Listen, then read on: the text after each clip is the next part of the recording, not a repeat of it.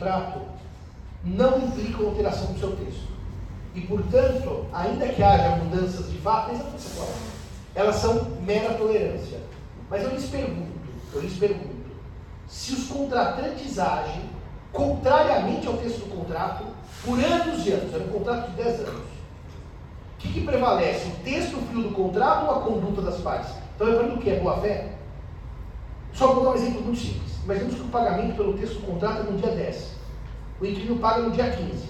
No segundo mês, no dia 15. Por 10 anos, no dia 15. Vocês estão percebendo qual é a pergunta que eu vou lançar? A data do pagamento real é dia 10, que está no contrato, ou é dia 15 que ele pagou por 10 anos e a outra parte não reclamou?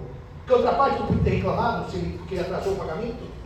E daí ela invoca o contrato para dizer assim: não, você pagou no dia 15, você pagou errado, porque o contrato diz que eu, tolerando ou não tolerando, era dia 10.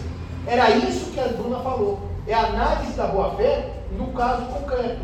A boa-fé é derrogável ou não é derrogável? E o meu parecer foi: a boa-fé é interrogável. Ou seja, as condutas das partes prevalecem sobre o texto frio do contrato. Se o pagamento do contrato era dia 10, mas por 10 anos ocorreu no dia 15, qual que é o dia efetivo de pagamento? Dia 15. Contra o texto, contra a letra do contrato, mas homenageando a boa-fé. Entenderam que a boa-fé é uma conduta que gera confiança. Eu paguei durante 10 anos no dia 15. Por que você não reclamou antes? Depois de 10 anos, vai dizer, tinha que ter pago no dia 10, reclamasse no primeiro mês, no segundo mês, você ficou quieto. Então, a sua, a, o seu silêncio, a sua conduta gerou em mim uma confiança de que eu não seria punido por isso, por pagar na laterada. Então, foi exatamente isso que eu fiz. Para dizer que aquele contrato era um contrato de locação de um prédio aqui no Itaim. E que a parte sistematicamente descumpriu o contrato. E outra parte sistematicamente aceitava o descobrimento. É um contrato estranho. Porque um bate, um apanha, um bate, um apanha e todo está contente no contrato. Porque ninguém toma as medidas para cessar aquela conduta incompatível no texto do contrato. Era exatamente isso que eu analisei. Então, na verdade, doutor, não é a parte que é assim, não vamos observar a boa-fé. Não é isso que está escrito. Mas está escrito que a boa-fé se dane, interessa o escrito no contrato. É, é as entrelinhas da cláusula e a boa-fé é norma de ordem pública. Então, para tentar responder o senhor e fechar, não há uma fórmula mágica. Mas quando a lei diz não, não tem fórmula mágica, está escrito não. E o não é ordem pública. Tá? Em família, que é o ramo do direito civil mais de ordem pública, tem mais normas de ordem pública. O senhor claramente vai ver que existem regras, por exemplo, que é sobre filhos, etc., que são regras indisponíveis. Não dá para negociar em contrato guarda, não dá para negociar em contrato uh, educação dos filhos, apesar de alguns tentarem negociar em contrato isso e está dando maior confusão na prática resolver, antes da criança nascer, trazer um verdadeiro roteiro de educação. Está dando maior confusão na prática. Mas por que as pessoas fazem isso hoje? E não faziam quando eu era criança, eu tenho 48 anos. Por quê? Porque como hoje há uma noção de casamento mais instável, ou seja, dissolúvel mais facilmente, as pessoas querem trazer um programa para criar filho desde antes do casamento. O problema é que se vocês perguntarem a pais ou amigos de vocês que estão casados há muitos anos, as pessoas mudam durante o casamento. Então aquele contrato que eu fiz quando eu me casei aos 19 anos, não necessariamente eu quero cumprir aos 50. E se é um programa para criar filho, ele vai durar muitos anos. Está dando uma grande confusão. Mas eu tenho uma opinião aqui, pode deixar registrado em câmera. Quem faz esses contratos para criar filho com um monte de detalhe é para vender serviço e cobrar das partes. Porque quem conhece o ser humano não faria normas tão rígidas. Você pode fazer normas programáticas. Gostaria que meus filhos praticassem esporte para sua saúde, aprendessem idioma estrangeiro. Mas sabe aquela coisa, tipo assim, meu filho não beberá refrigerante senão depois dos oito anos? Não existe isso. Isso é regra que ninguém aplica depois, porque a vida é mais, é mais criativa do que esperar 18 anos para a criança tomar refrigerante. Então, esses contratos de criação de filho são uma verdadeira lástima. Eu não sei se os senhores sabem disso. Acho que os senhores não sabem, vocês estão conversando curso. Hoje em dia, a paternidade e a maternidade, elas são completamente distintas da conjugalidade. Então, existe hoje um contrato celebrado entre homens e mulheres que não querem ter relação sexual, mas querem um filho um do outro. E tem que ser homem e mulher, porque um vai entrar com o óvulo, um vai entrar com o espermatozoide. E eles fazem um contrato, que chama contrato de reprodução XPTO. Dá um nome lá no contrato. Então, essas pessoas são pessoas que nunca vão ter relação íntima, nunca vão conviver como marido e mulher, namorado, namorada, qualquer tipo, mas vão ter um filho junto. E daí eles assinam um contrato, já vi os contratos, de 100 páginas sobre a vida dessa futura criança. Porque eles nunca vão ter uma relação conjugal, você está entendendo? Eles nunca vão morar juntos, eles nunca vão se apresentar com e mulher. Qual é a relação entre eles? Zero. Eu sou pai e ela é mãe. E esses contratos de reprodução, reprodução, não sei o que lá, são contratos desse tamanho. Agora, a grande pergunta que o senhor me fez de ordem pública: esse contrato vale? Aí faz um contrato de 100 páginas que eu descrevo o dia a dia da criança, do zero aos seis meses, dos seis meses a um ano, até os 18 anos, eu escrevo 180 páginas para a vida do meu filho, eu e ela. Isso vale ou não vale? Isso fere ou não fere a ordem? Isso, evidentemente, é nulo de começo ao fim. Porque o melhor interesse da criança se sobrepõe a tudo aquilo que está no contrato. E quem disse que eu e minha mulher, ou minha mulher não, e a mãe da criança, sabemos o que é melhor para ela? Então, tem muita nulidade em família. Nos contratos é mais fácil. Normalmente tem regras próprias que nulificam ou invalidam os contratos. Oi. É isso. O senhor mandou, mandou a pergunta do milhão. Se uma das partes desculpa, eu vou judiciário obrigar a outra, porque eu pus que meu filho, naquele contrato de 130 páginas, ia fazer Kumon. Está escrito. E a pessoa assim, com anos, papai, acho Kumon tão chato. Fala, não, não vai fazer. A minha mulher, não, a mãe da pessoa, não é mulher, vai no judiciário me obrigar por aquele Kumon, 130 páginas. É isso, né? Só que isso não tem força nenhuma. Porque assim, ainda eu admito que se eu tiver fazendo uma coisa que vai contra a saúde do meu filho, da minha filha, o outro vai tomar uma medida, por exemplo. Uma criança que está tendo uma alimentação ruim, que está com problemas de saúde, tudo bem. Mas obrigar a fazer comum, porque lá quando a criança nasceu, senhor precisa de um contrato desse tamanho. Tem que fazer sete idiomas, 18 esportes, 42 troféus de hipismo. Não, não vale nada, isso é uma porcaria. Agora os animais cobram caro, viu? Cobram uma fortuna.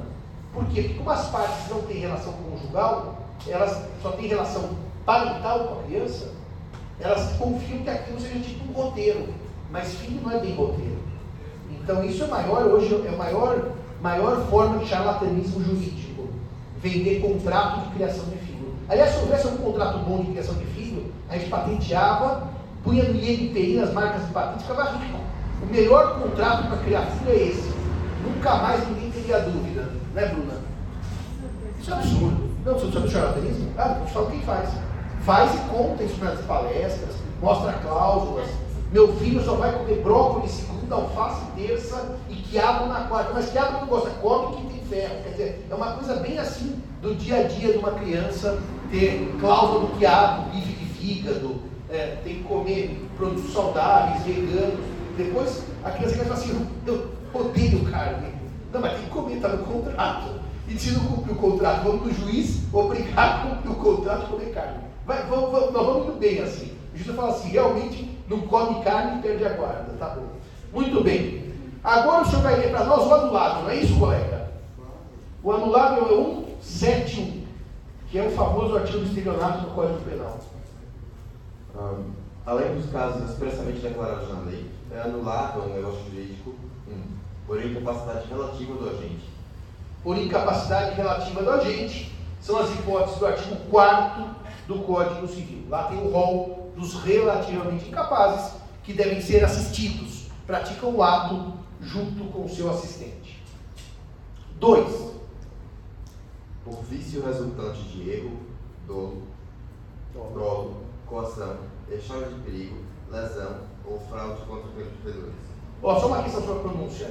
Dolo, a gente no Brasil convencionou chamar de dolo, com O aberto. Os portugueses chamam de dolo. Então não há nenhum erro em falar dolo, mas fica parecendo erro porque as pessoas não conhecem a língua portuguesa. É, bolo, dolo, solo, dolo. Ah, tanto faz. Dizem que a gente usa dolo porque a gente adotou do latim o nome dolus. Então a gente copiou o O aberto do latim. Mas ninguém em Portugal, em nenhum país de língua portuguesa chama dolo de dolo. Eles chamam de dolo. Todos os países de língua portuguesa na origem da África, da Ásia, todos chamam de dolo. Mas nós, como isso é de dolo, então é melhor o senhor seguir essa linguagem para não achar que os senhores não sabem. Uh, erro, dolo, coação, lesão, fraude contra credores, estado de perigo. Os senhores viram que a simulação não está elencada entre as causas de anulabilidade dos negócios jurídicos, porque ela é causa de nulidade absoluta. A, a simulação não está no 171, inciso segundo, porque a simulação era causa de anulabilidade no código antigo e é causa de nulidade no código atual. Então, no 171 não se diz o negócio simulado, porque o simulado gera nulidade absoluta. Artigo 167 do Código Civil. Portanto, o inciso segundo para no erro, dolo, coação, lesão, estado de perigo e fraude contra credores. São só seis as hipóteses, não são sete. A simulação está no artigo 167. Só lembra para os colegas 167, só para eles verem o caput do 167. É novo o negócio de simulado, mas subsistirá o que se simulou, se válido ou na substância da forma. Ou seja, nós vamos estudar a simulação não como causa de anulabilidade, mas como causa de nulidade absoluta, como faz o código, artigo 167. Tem, acho que só tem dois incisos, né? Não 71, né? Tem mais um? São dois só. Bom, então nós acabamos o 166 do nulo, nulidade absoluta, e o 171 do anulável, anulabilidade. Senhor está tá rindo muito? Tem gasgou, coitado. Muito bem. Eu não posso oferecer água, eu fiz na boca, senão eu te ofereci. Não, professor, acho que eu vou pegar essa fala É? Tem certeza? Voltando um pouco para o começo, é, você tinha falado do contrato de testemunha. Se não me engano, era para só o contrato de testamento. Não, só para o testamento, não para contrato. Ah. Para os negócios jurídicos, morte, causa testemunha essencial, para os contratos não. Tá, não, porque eu estava pensando, quando você vai fazer uma locação, é, a imobiliária pede testemunhas, né? Tá, deixa eu só explicar uma coisa para vocês, por que, que a gente põe testemunha nos contratos. Porque para o Código de Processo Civil, para poder executar o título, eu preciso de testemunha. Mas uma coisa é valer, que não precisa de testemunha, outra coisa é executar em juízo, que precisa de testemunha. Eu não quero misturar muitas coisas. Saiba o que eu lhes disse é plenamente correto. Testamento sem testemunha é nulo. Contrato sem testemunha é válido. Agora, os efeitos processuais podem mudar. Por isso que a gente põe testemunha. E testemunha nos contratos tem uma vantagem que, que vocês acham que se a gente não precisa, e não precisa mesmo, a gente põe testemunha nos contratos? A gente não precisa, mas a gente costuma pôr na prática. Por quê? Ou seja, que não tem interesse e se houver uma briga ele vai testemunhar. Mas não é assim. Com testemunha vale, sem testemunha nulo. A testemunha é um plus. Está claro isso para vocês? Ninguém precisa pôr, ninguém precisa pôr testemunha para contrato. Ninguém. Agora, se eu fosse falar com um advogado, eu ponho todos os contratos para garantir que, se tiver alguma briga, alguém vai dizer, está tudo em ordem. Mas isso daí não é necessário. É um cuidado de advogado. Está claro isso? Tudo bem. Agora nós vamos trabalhar então o artigo 170, que é a chamada conversão do negócio jurídico nulo. Artigo 170. Eu deixo esse ponto para o final, porque eu gosto de trabalhar todo, tudo que é nulo, tudo que é anulável, para a gente trabalhar a conversão depois que vocês já conhecerem as hipóteses de nulidade absoluta e de anulabilidade. Eu disse assim na aula de ontem, os senhores vão se lembrar. O negócio jurídico nulo é nulo hoje e nulo para todo sempre. Porque nem no tempo, nem a vontade das partes convalida a nulidade absoluta. Lembra disso? E disse para vocês que o negócio jurídico anulável, eu tenho prazos para desconstituição, prazos decadenciais, que se esses prazos passarem, o redondo vira quadrado, ou seja, eu não posso mais anular, depois dos prazos previstos a anulabilidade é sanável, tudo bem? E disse para vocês também que o negócio de anulável pode ser confirmado pelas partes. Dei o um exemplo ontem. Um menor de 16 anos sem assistência que vende sua bicicleta, sem assistência, a venda é anulável. Mas com 18 ele pode confirmar. E disse mais sobre o anulável: que o anulável pode ser confirmado expressamente por declaração de vontade ou por cumprimento voluntário. Lembra-se que ontem eu contei o caso do meu cliente, da coação, dos cheques que ele emitiu e ele foi pagando, a empresa foi pagando? Na verdade, quando o juiz perguntou para ele, mas o senhor estava sob coação quando o senhor emitiu os cheques? Sim, eram 50 cheques, estava sob coação. E o senhor continuou sob ocupação dois anos e meio pagando os cheques todo mês? Daí ele não tinha como responder, porque ninguém está sob ocupação 25 meses. E daí ele disse, não, na verdade eu, eu, eu até pagava, mas quando acabou o dinheiro eu parei de pagar. Então a equação foi derrubada porque ele cumpriu o volume.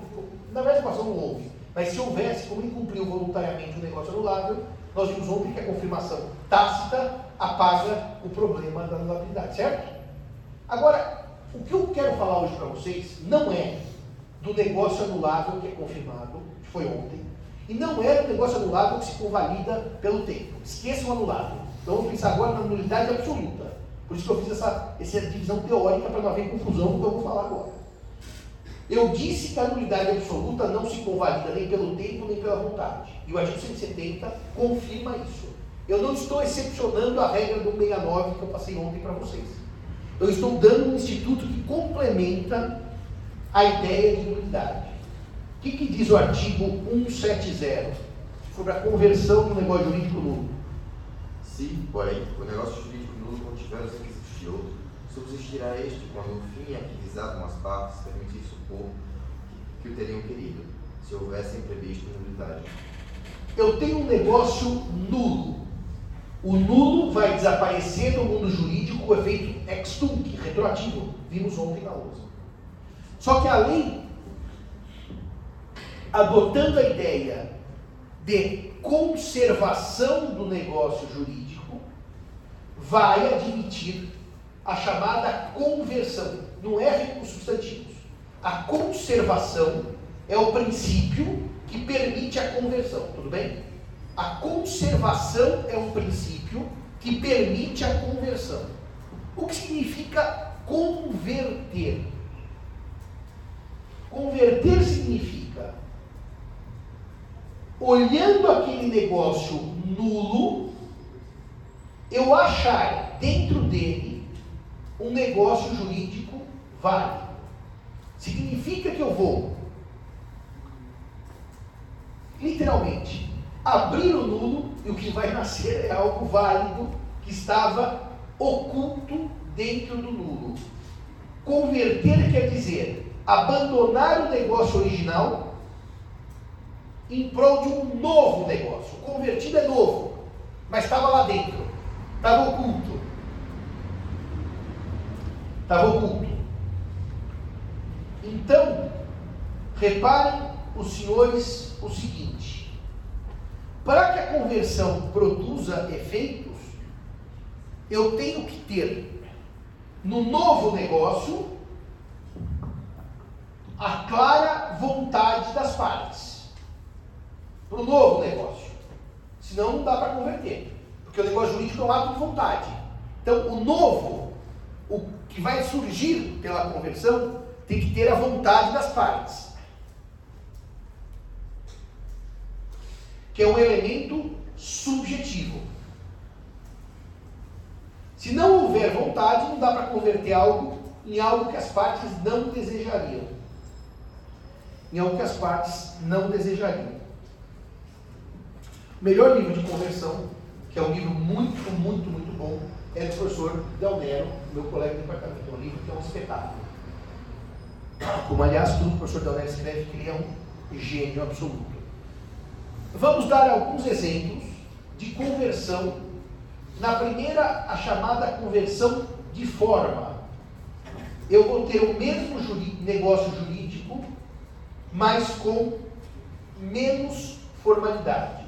Conver conversão formal. Quantas testemunhas eu preciso ter em um testamento? Eu preciso ter três no testamento particular e duas no testamento público. E duas no testamento público. Imaginemos que eu faça um testamento público, público, que eu precisaria de duas testemunhas, tenho lá as duas testemunhas, e o tabelião esquece de assinar o testamento. Eu vou ao cartório, ele esquece. Isso é muito pouco comum hoje em dia, mas já foi no passado. Acaba o ato e não assina. Essa assinatura do tabelião gera o que para o testamento? Se é uma solenidade que a lei exige. Nós vamos agora Qual é o artigo que trata disso? Nulidade por ausência de uma solenidade legal. O testamento é nulo, porque o tabelião assinou. Tudo bem até aqui? Só que nós temos o testador dizendo o que ele quer. Nós temos duas testemunhas. O testamento foi lido em voz alta, só que para testamento público eu não posso ter validade. Faltou assinatura do tabelião. Estão me acompanhando? Então a doutrina admite que isso vale como testamento particular. Ou seja, ele vai seguir o ritual do testamento particular. Só dizer, mas não, o particular precisaria de duas, três testemunhas. Aí só tem duas. É por isso que eu, nos meus testamentos, eu sempre peço para três testemunhas, mais do que a lei exige, para ter uma garantia, para ter uma segurança. É um, é um, é um cuidado, não é, não é exigência legal, bastam duas. A doutrina entende que nessa hipótese, desde que as duas testemunhas confirmem que tiveram lá o testador, o testador disse aquilo mesmo, seguindo o rito que se tem para o testamento particular, o testamento público se converte em testamento particular. Mas repararam que de testamento continua testamento, só mudou a forma. Por isso que é conversão formal. Eu vou repetir que o tema não é fácil. O testamento público sem assinatura do tabelião é nulo. É. Mas tem vontade do testador? Tem. O testador diz que ele queria livre de coação, induzimento sim. Tem duas testemunhas para afirmarem isso? Tem. Então eu não aproveito como testamento público. Eu aproveito como testamento particular. Por que conversão formal? Porque testamento ainda é testamento, só que com outra forma. Entenderam porque ela é formal? Não vale como testamento público, mas vale como testamento particular. Conseguiu entender esse exemplo? Todos entenderam? O testamento público não vale, porque não tem assinatura do tabelião, mas vale como testamento particular. Qual a diferença prática? Tá? No testamento particular, quando eu for levar juízo, o papel para cumprir, existem formalidades que o juiz vai ter que fazer que não faria no público. Por exemplo, ouvir as testemunhas que participaram do ato para falar se o testamento foi feito de maneira correta. No público, não. O juiz não chama ninguém, porque tem a fé pública, a assinatura do tabelião. Ele vai ser um testamento privado, particular, por conversão. É a conversão de forma. Agora, eu confesso a vocês que a segunda conversão é a mais interessante. Ela é chamada conversão substancial, em que um negócio jurídico literalmente vira outro. Que é que se dizia que o testamento continua o testamento, só que mudou a forma. Agora não. Um negócio jurídico literalmente vira outro.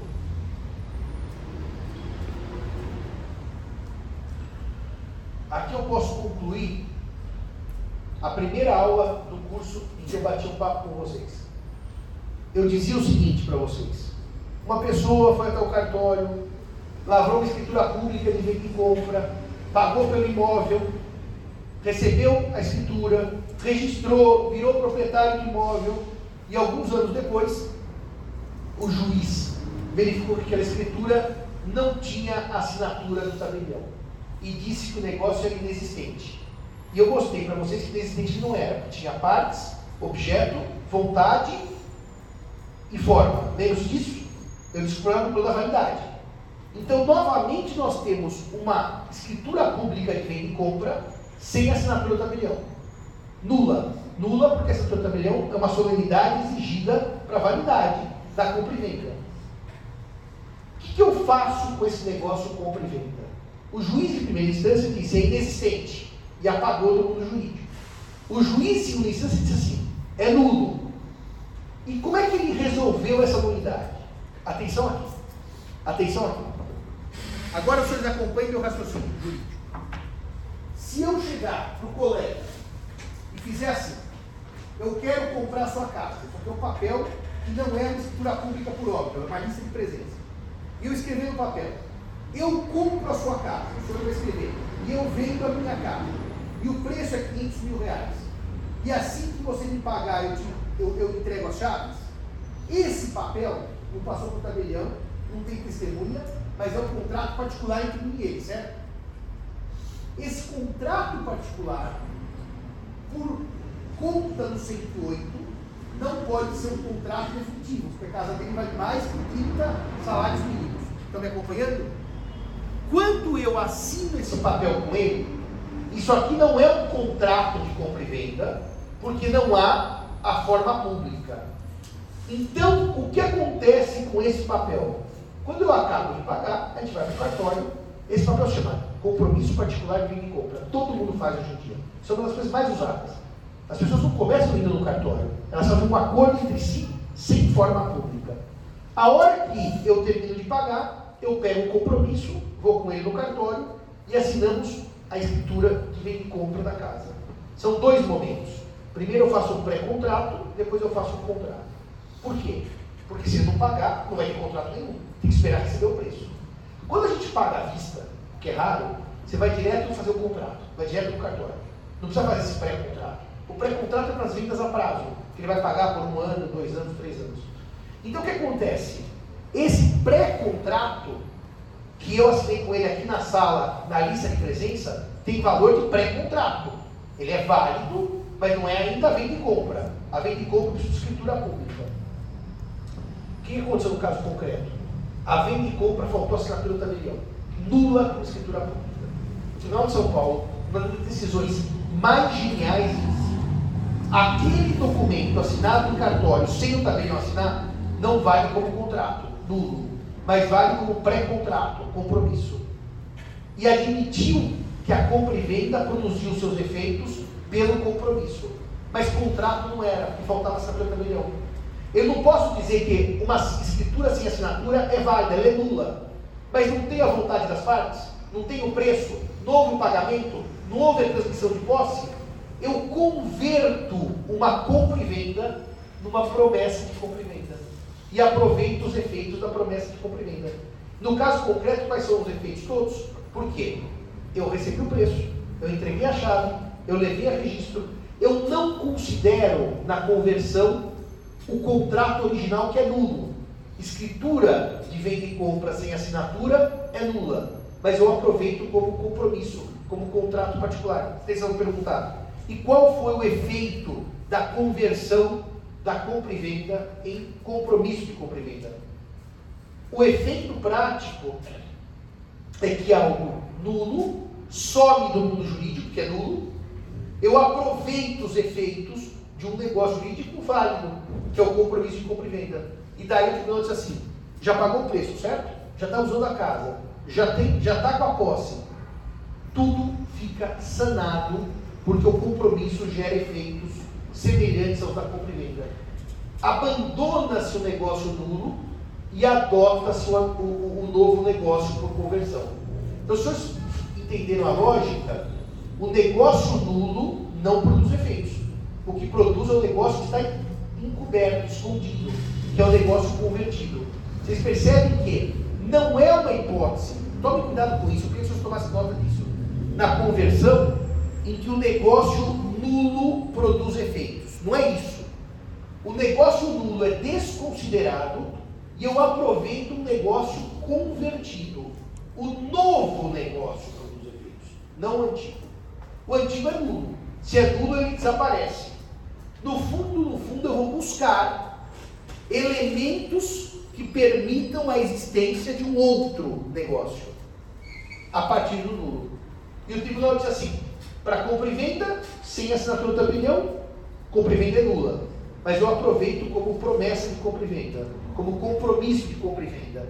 E daí ele produz efeitos da promessa ou do compromisso, não do contrato nulo. Está bem claro isso? Não é que eu pego o contrato nulo e ele passa a produzir efeitos do contrato válido.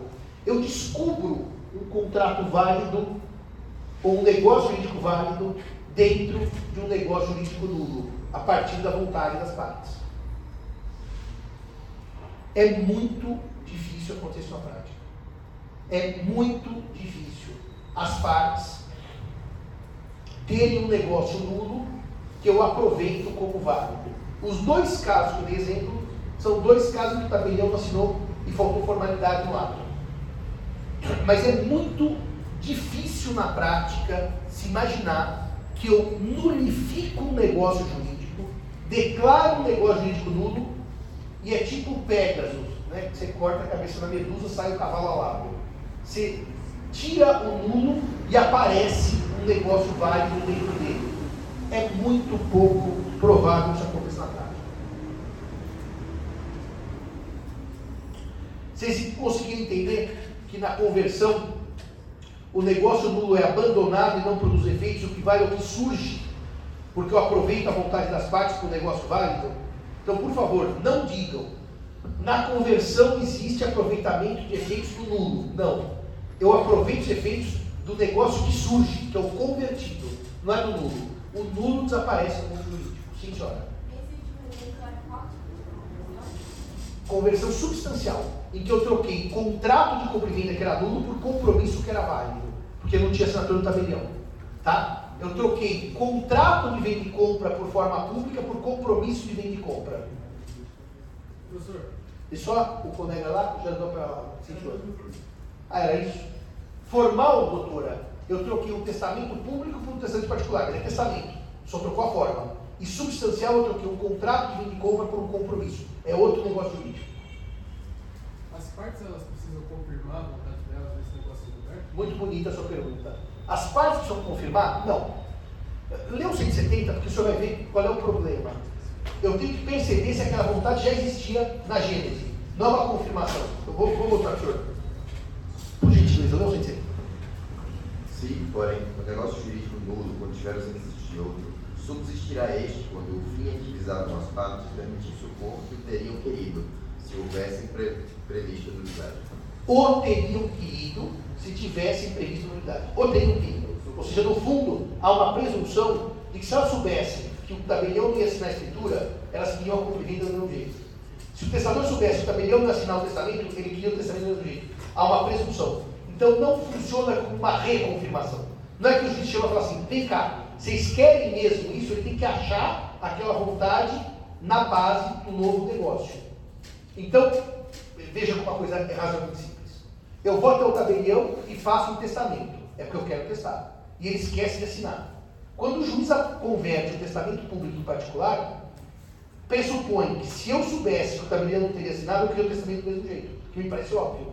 Se eu fui ao tabelião, eu queria o testamento. Está reparando que não é uma confirmação depois que eu pergunto, vocês querem mesmo? Já estava lá a nossa vontade. A nossa vontade já estava no negócio. Então é, é um jogo interessante, né? A lei vai dizer, se eu soubesse que aquele seria nulo, eu gostaria do outro. Se responder sim, eu gostaria do outro também, converte. Não, não gostaria do outro, não converte. Por isso que o professor Fabio no livro dele tem um exemplo que eu não gosto. Eu vou dizer qual é que é. Ele diz assim, quando eu vou criar uma fundação, uma fundação, Fundação Amparo a Crianças Carentes, Fundação Antônio Prudente, cuida de doentes de câncer. Eu crio uma fundação com uma série de requisitos e para aquela fundação funcionar, eu entrego bens. Os bens que vão ser da fundação vão ser, vamos dizer, otimizados para que a fundação tenha dinheiro para chegar nos seus fins. Educação de crianças carentes, combate ao câncer, desmatamento da Amazônia. E olha o que o professor Fábio Lua diz. Vamos nesse exemplo que acompanha agora. É um dos exemplos que eu menos gosto, acho completamente errados. Eu crio uma fundação e coloco os bens nessa fundação. A fundação tem um problema formal e ela é considerada nula porque eu não obedeci os requisitos de, de, de, de criação da fundação. Bom, se ela é considerada nula, o que acontece com os bens que eu dei para a fundação? Se ela não vai existir, os bens voltam para mim, certo? O professor Fabrício diz assim: no caso de nulidade na formação da fundação, eu converto a criação da fundação em doação desses bens. Mas tem um pequeno problema lógico. Se a fundação não for criada porque ela tem um vício, como é que eu vou doar bens para alguém que não vai existir? Não dá para converter, porque a fundação não existe. A fundação vai ser extinta por nulidade. Estão entendendo qual é o problema do exemplo professor Fábio? Se eu crio uma fundação ponho bens nessa fundação e a fundação se extingue, diz ele, a extinção da fundação por nulidade equivale a uma doação. Mas doação para quem? Se a fundação não vai existir, porque ela está extinta. Não fecha esse jurídico. Ao contrário da compra e venda, fecha. Quando eu e o senhor e o tabelião não assinou, nós queríamos comprar, queríamos vender, queríamos preço, queríamos tudo. Por isso que esse exemplo da criação da fundação se convertir em doação é absolutamente ilógico.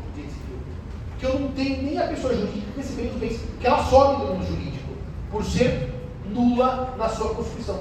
Então não dá para dizer, Eu crio uma fundação, a fundação desaparece e aquilo se converte em doação. Doação para quem? Se não vai ter donatário. Agora, o caso do contrato de compra e venda em cartório, sem assinatura tabelião, e do testamento, não há dúvida que o que eu desejo é o que está lá. E se eu soubesse que é nulo, eu continuaria, continuaria querendo comprar e vender, ou testar do mesmo jeito. Vocês entenderam que vai ter uma vontade que a lei presume que eu teria se eu soubesse que era nulo. Por isso que não é uma confirmação. É uma presunção legal de que eu faria do mesmo jeito, sabendo se eu soubesse que a nulidade existia. Fala de novo? A própria lei usa o verbo supor. Supor. Se eu supusesse que o vício existiria, eu quereria outro negócio jurídico. Está claro que a confirmação? Está claro que o problema é que já existe lá de trás a vontade, só que, como eu disse para vocês, ela está escondida, ela está oculta. Eu acho que o exemplo da, promessa de cumprimento, talvez, o exemplo da promessa de talvez seja mais claro, porque a promessa ela é um contrato preliminar, que depois vocês vão estudar.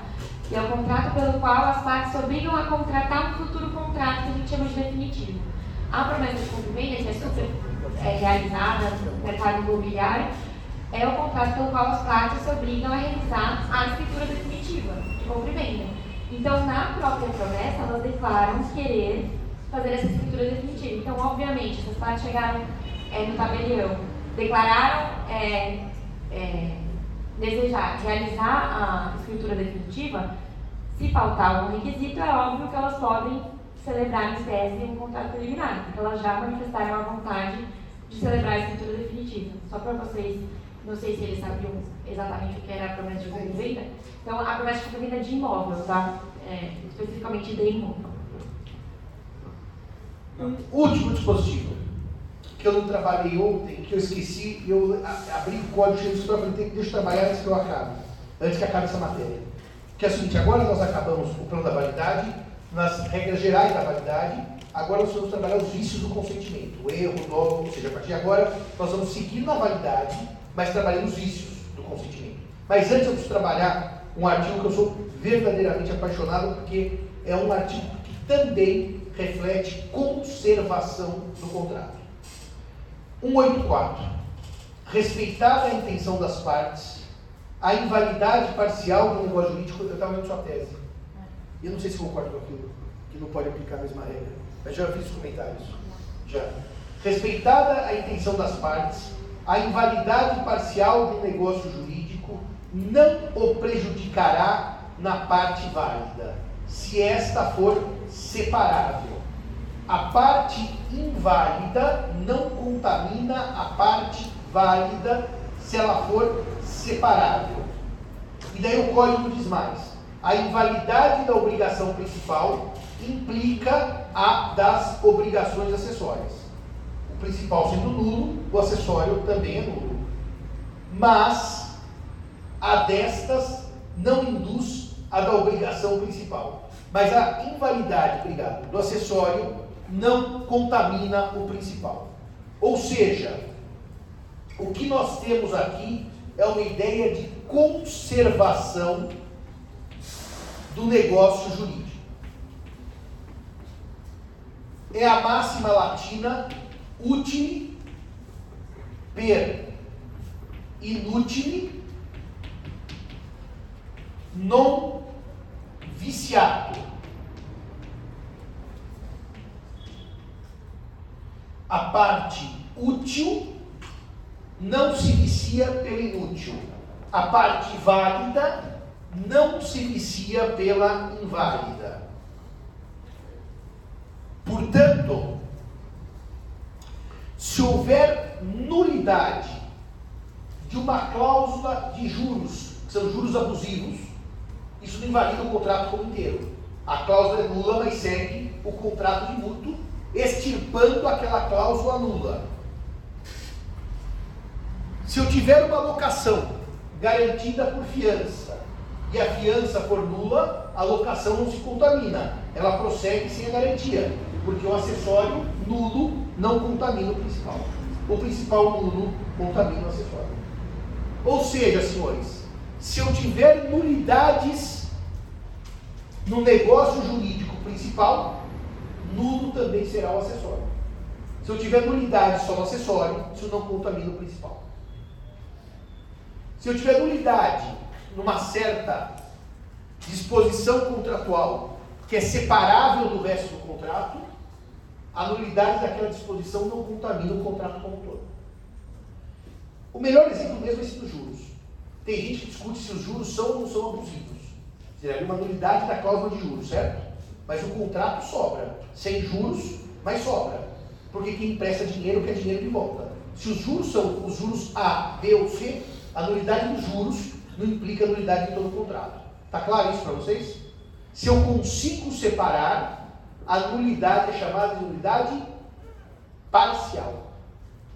Parcial. Parcial quer dizer um pedaço. E o resto sobrevive. Imaginemos que uma das testemunhas diga assim: A senhora testemunhou o tio da Maria e do João testando? Testemunhei. O que, que o tio da Maria e do João queria? Deixar tudo para Maria e a casa de praia para o João. É, mas aqui no testamento ele deixou tudo em partes iguais. Então ele não queria isso, ele foi coagido pela Maria. Ele só veio deixar para ela a casa de praia. Eu tiro a parte inválida, que a vontade dele era deixar para o João, mas não para Maria, mas mantendo o que puder que é deixar para o João. O testamento é parcialmente inválido. Vocês conseguem entender isso? Uma parte do testamento foi por coação, mas não todo. Eu sempre que posso, eu aproveito o máximo que der o negócio jurídico. É o princípio da conservação. Útil per inútil, não viciado. Agora, há casos, meus amigos, que a nulidade atinge todo o contrato.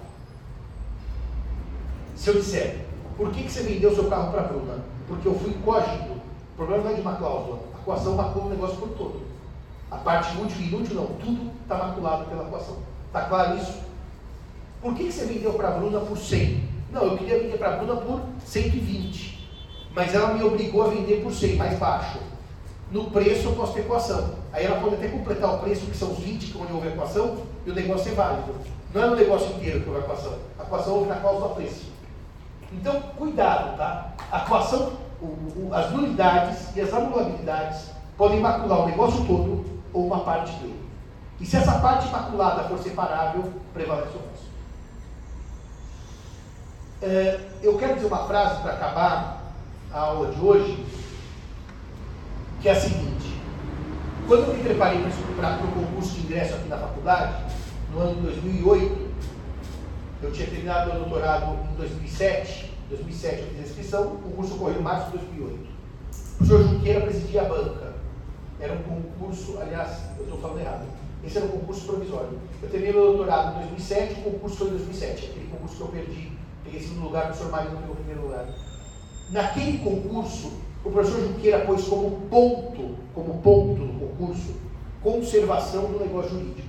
Então tem que trabalhar basicamente a aula de hoje. Último e penúltimo, a conversão substancial do negócio jurídico, a conversão formal, foi isso que eu dei aula para o professor Junqueira. Você sabe essa história? Quando acabou minha aula, para vocês assim, foi a pior aula que você teve na sua vida, a sua aula foi horrível. Eu falei, moça, que ânimo para continuar o concurso. E daí o professor Junqueira tem uma frase que eu li naquela época e que eu nunca mais deixei de falar em sala de aula. A ideia de conservar o negócio jurídico, que tangenciou nossa conversa durante a aula de hoje, manter o negócio jurídico vivo, ela interessa ao sistema. E eu vou falar essa última frase e acabar a aula de hoje. Por que, que ela interessa ao sistema? Porque quando o sistema prevê a conservação não é porque ele tenha o ideal de manter um negócio jurídico abstrato, do tipo, vamos proteger a locação, a compra e venda, não é um negócio jurídico abstrato. Ele tem interesse em manter o negócio jurídico da Dona Maria com o seu João, ou seja, o contrato já feito, já realizado. Porque a manutenção do contrato não é uma manutenção de uma ideia, os contratos em geral. É aquele contrato que já produziu efeitos. Essa ideia é tão genial, se as partes contrataram, porque elas querem um contrato. E se elas querem um contrato, é melhor aproveitar o máximo dele que jogar no lixo. Se as partes querem um contrato, útil pelo inútil e não viciado. Isso é muito bonito. A conservação do contrato não é um fetiche. Vamos preservar os contratos em geral. É aquele contrato do cidadão, da cidadã, do homem comum, da mulher comum. Portanto, a conservação ela tem que ser almejada, porque ela garante a manutenção de um contrato concreto. Tá bom? Não é proteger a categoria. Eu adoro os contratos. Eu quero preservar aquele contrato já celebrado. Dito isto, nós encerramos a aula de hoje. Pedro, pode parar a gravação, por favor? Semana que vem,